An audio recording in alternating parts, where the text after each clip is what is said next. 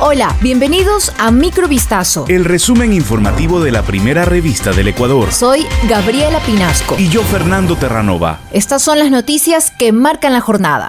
El gobierno eliminó las restricciones de aforo impuestas por la COVID-19 a nivel nacional, luego de dos años de pandemia, pero se continuará exigiendo el uso de la mascarilla, dijo este viernes el presidente Guillermo Lazo todos los eventos deportivos, incluido el próximo partido de la selección ecuatoriana de fútbol con Argentina, todos los restaurantes, centros comerciales, cines, sitios de entretenimiento y lugares de trabajo, a partir de ahora tendrán un aforo del 100%, expresó el mandatario.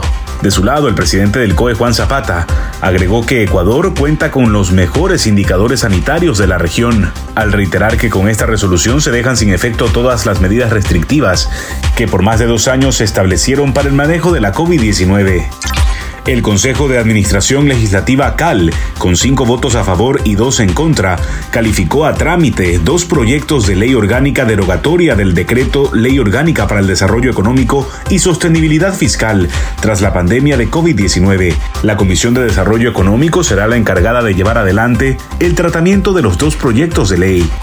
La Contraloría General del Estado detectó irregularidades en la construcción y equipamiento de obras de recreación en las provincias de Santa Elena, Sucumbíos y Chimborazo.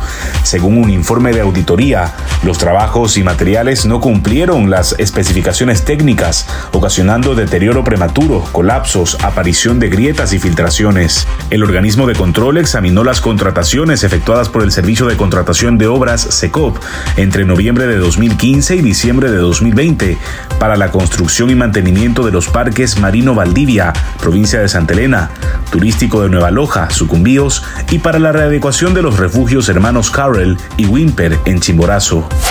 Ecuador incorporará el próximo noviembre a 1.400 nuevos agentes penitenciarios para combatir la inseguridad, que el año pasado dejó 316 presos fallecidos en revueltas de bandas vinculadas al narcotráfico, informó este viernes el director general del Servicio Nacional Penitenciario, general Pablo Ramírez. Los agentes recibirán instrucción del primer centro de formación penitenciaria, con ayuda de la academia, donde se capacitará tanto a directores de centros de rehabilitación como a guías de prisiones. El anuncio se produce un día después de que la Comisión Interamericana de Derechos Humanos pidiera a Ecuador recuperar el control de sus cárceles y prevenir los crímenes en un informe que siguió a una visita al país en diciembre pasado. El Tribunal Constitucional de Perú ordenó liberar al expresidente Alberto Fujimori, condenado a 25 años de prisión por abusos de derechos humanos, al restituir un indulto que le fue otorgado en diciembre de 2017 y anulado 10 meses después.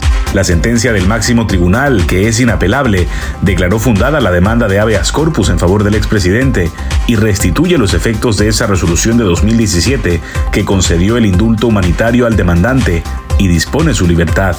Fujimori, de 83 años, quien gobernó entre 1990 y 2000, saldrá de prisión en los próximos días, informó a una agencia de noticias una fuente judicial que pidió conservar el anonimato. Esto fue Microvistazo. El resumen informativo de la primera revista del Ecuador. Volvemos mañana con más. Sigan pendientes a vistazo.com y a nuestras redes sociales.